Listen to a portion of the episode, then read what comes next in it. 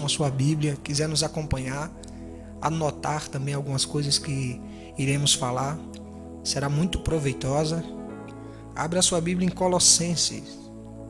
Colossenses capítulo de número 3, verso de número 12, 13 e 14. É o texto que a gente vai ler nesta noite. Que nos diz assim: Então, como santos e amados eleitos de Deus, revestivos de um coração cheio de compaixão, bondade, humildade, mansidão e paciência, suportando e perdoando uns aos outros. Se alguém tiver alguma queixa contra o outro, assim como o Senhor vos perdoou, também perdoai. E acima de tudo, revestivos do amor, que é o vínculo da perfeição.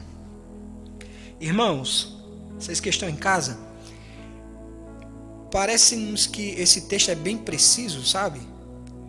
É, Paulo aqui está tratando com os irmãos de Colossos e está falando sobre a nova natureza em Jesus, sobre a nova vida que está em Jesus. Essa nossa nova vida que está em Jesus é uma vida guiada pelo Espírito.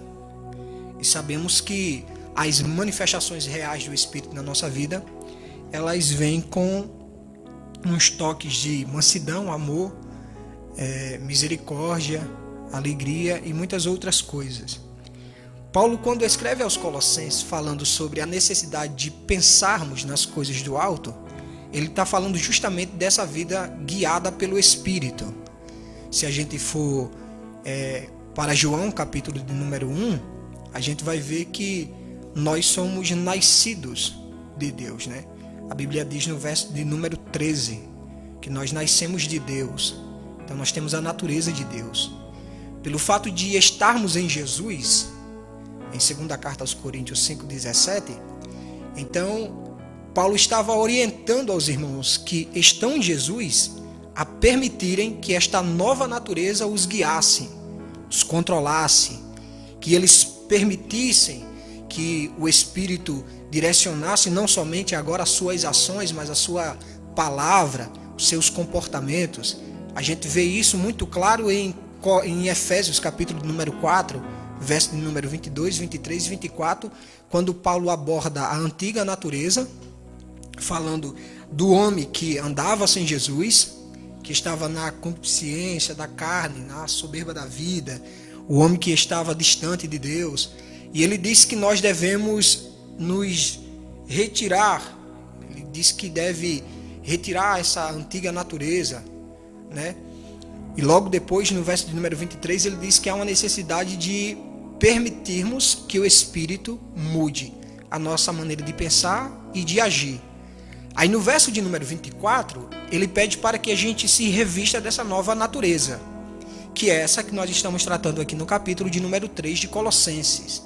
Essa necessidade de permitirmos que o Espírito mude a nossa maneira de pensar e de agir. Até porque a, quando nós mudamos a nossa maneira de pensar, a nossa maneira de agir também é afetada. O comportamento é um fruto ou uma evidência daquilo que ocupa a nossa mente. Romanos capítulo 8, verso número 5 diz isso claramente quando Paulo disse que os que se comportam com padrões carnais é porque pensam em coisas carnais.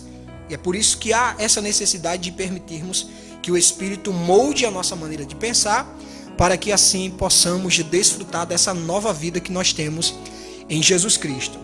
Essa nova vida que nós temos em Jesus é uma vida que identifica muito com Deus. Algumas pessoas até que olham e dizem: Ah, eu tenho como me identificar com Deus? Tem. Nós somos uma extensão visível do Deus invisível. Nós representamos Ele. Quando a Bíblia diz em segunda carta aos Coríntios 5:19 em diante que nós somos embaixadores de Jesus, ela está dizendo isso, que nós somos representantes. Nós apresentamos Deus às outras pessoas com as nossas palavras e muito mais com o nosso comportamento. Jesus disse isso quando estava com os seus discípulos, que a intenção dele ter vindo era justamente revelar o caráter do Pai. A Bíblia diz em João 14:9 que quando Filipe perguntou a Jesus: Mostra-nos o Pai. Jesus disse: Há tanto tempo estou contigo e ainda não percebeste que quem a mim vê, vê ao Pai. Jesus estava mostrando que ele era a extensão visível do Deus invisível, era a representação exata de quem Deus é. E nós, com a nossa vida inserida em Jesus, nós temos esse, essa mesma responsabilidade de apresentar Deus, de sermos representantes de Deus. Assim como Jesus representou o Pai, nós representamos Jesus também, para que assim as pessoas conheçam o caráter de Deus, conheçam a bondade de Deus.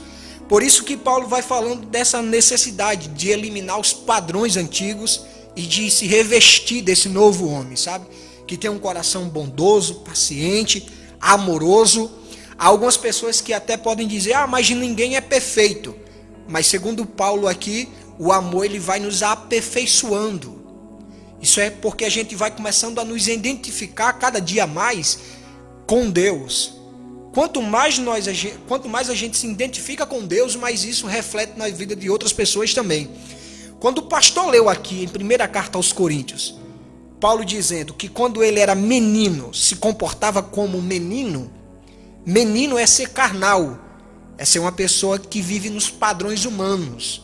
Você pode ver isso em 1 carta aos Coríntios, capítulo de número 3, verso número 1 e 2, quando Paulo dirige a igreja de Corinto, ele diz: Olha, eu fui até vocês e não posso falar como a espirituais, mas como a carnais, como meninos em Cristo. Ser menino é ser uma pessoa carnal, e ser uma pessoa carnal é ser um menino, sem maturidade.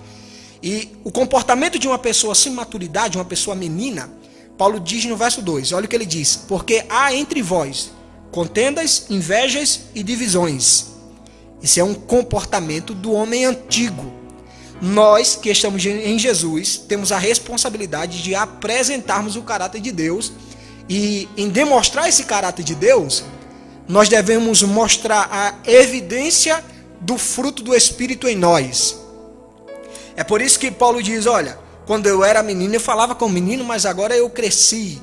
Paulo está falando de um homem maduro, que tem o conhecimento de Deus, que agora tem a identificação certa, sabe que é um representante de Jesus, sabe que em Jesus ele tem a responsabilidade de apresentar o caráter de Deus, porque agora ele nasceu de Deus. Então nós temos essa necessidade de apresentar isso às outras pessoas. Porém, por outro lado, nós somos tentados a acreditar que somos incapazes de amar as outras pessoas, de mostrar o caráter de Deus, porque temos visto que a iniquidade tem se multiplicado, e baseado em Mateus 24, 12, o texto diz que por se multiplicar a iniquidade, o amor de muitos esfriará. Essa palavra esfriar está falando de paralisar, neutralizar, tornar ineficaz. Mas o que a iniquidade tem a intenção de paralisar? De neutralizar ou de tornar ineficaz. A intenção do diabo é que nós não venhamos apresentar a pessoa de Jesus. Sabemos que algumas pessoas dizem: ah, Deus é amor, mas é um fogo que consome. Mas ninguém chega a um pleno conhecimento de Deus se não for por meio do amor. Ninguém chega a esta liberdade se não for por meio do amor. Ninguém se torna liberto se não conhecer o amor de Deus, primeiramente. Amar a outra pessoa é o reflexo do, do amor de Deus em nós. Primeira João capítulo de número 4, verso número 19. Nós amamos porque Deus nos amou primeiro. Então, como pessoas maduras, nós sabemos que a maldade, a iniquidade o mal que o diabo, sabe, tem arquitetado, ela tem a intenção de paralisar, neutralizar o caráter de Deus na sua vida. Diabo tem a intenção de que você não seja um representante exato de quem Deus é. Quando Jesus falou com os seus discípulos, ele não disse que as pessoas o conheceriam como discípulos de Jesus pela pregação, pela oratória, por dizer que era discípulo de Jesus. A identificação viria pelo comportamento amoroso. Não somente para com outros, mas com os de dentro também, entre os irmãos. Quando Jesus está com os discípulos em João 13, 35, se não fuja a memória, Jesus olha para os discípulos e diz: E o mundo saberá que vocês são os meus discípulos, se vocês se amarem uns aos outros. O que Paulo estava tratando com a igreja de Coríntio era justamente isso. Uma igreja que era composta de filósofos, de pessoas que às vezes se sentiam superiores a outras. Uma igreja complicada e Paulo está mostrando uma coisa interessante para todos eles. Olha o que Paulo está mostrando. Primeiro ele começa com o capítulo 12. Ele falando sobre a diversidade dos dons, ele falando sobre a necessidade dos dons. Mas ele deixa bem claro que nem todos têm o mesmo dom. Ele logo depois diz que nós somos parte de um corpo. E logo ele fala sobre os membros. Cada membro tem a sua utilidade, a sua atuação.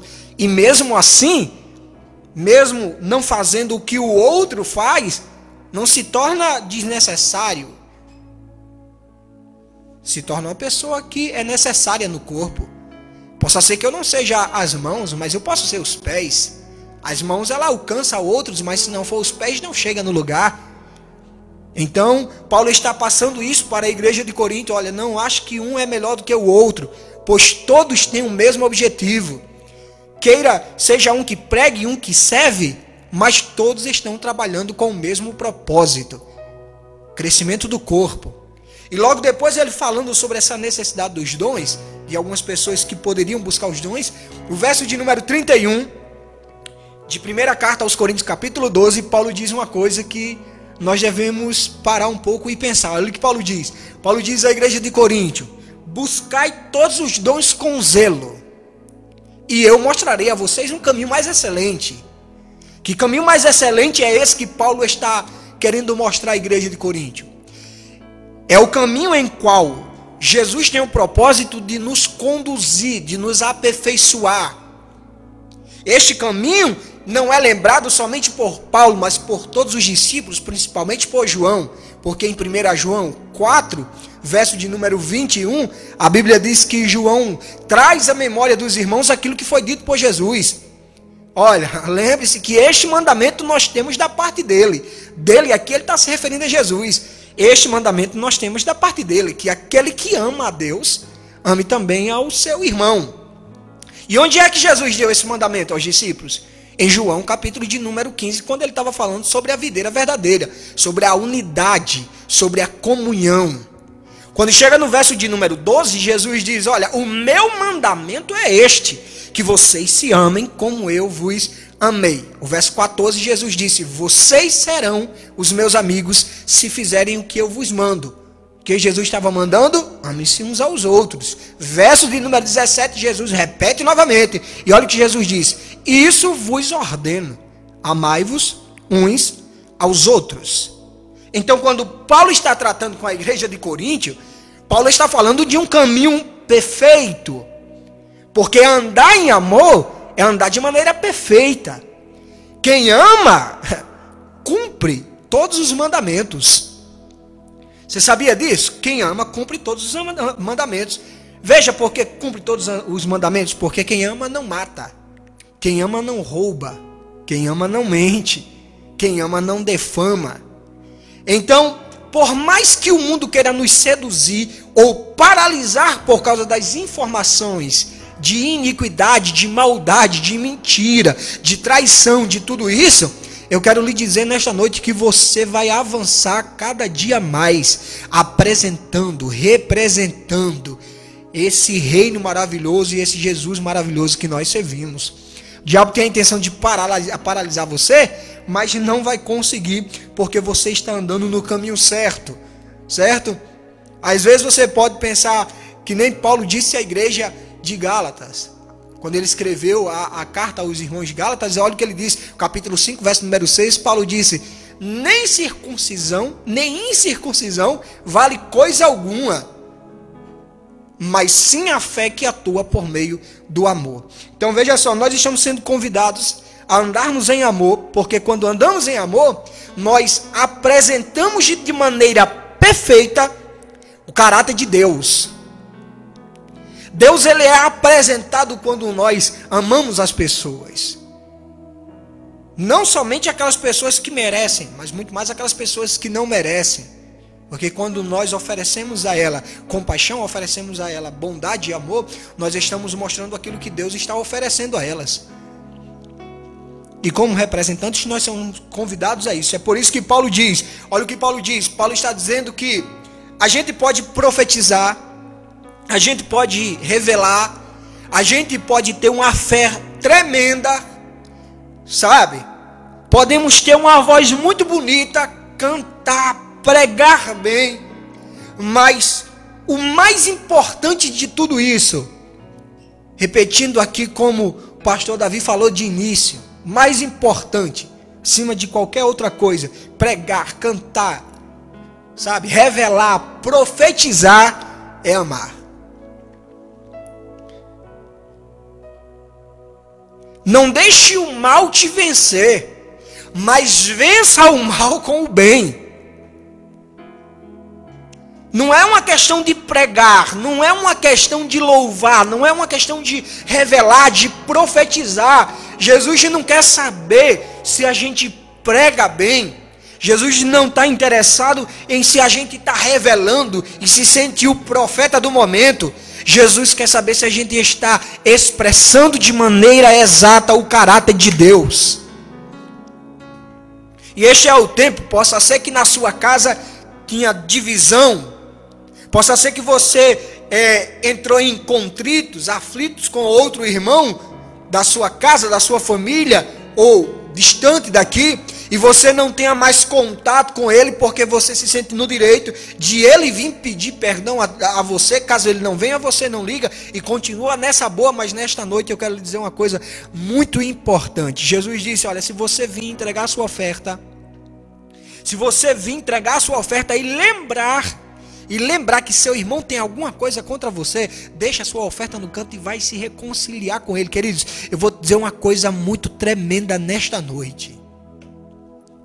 Quando você decide perdoar a outra pessoa, amar a outra pessoa, mesmo sendo a outra pessoa que tenha te magoado, tenha te ferido, e ela não reconheça isso, mas a sua ação de ir até ela vai quebrar essa barreira de inimizade, aquilo que o diabo quer fazer com que haja divisão, para que você não flua, para que a imagem de Deus não seja apresentada de maneira correta em você.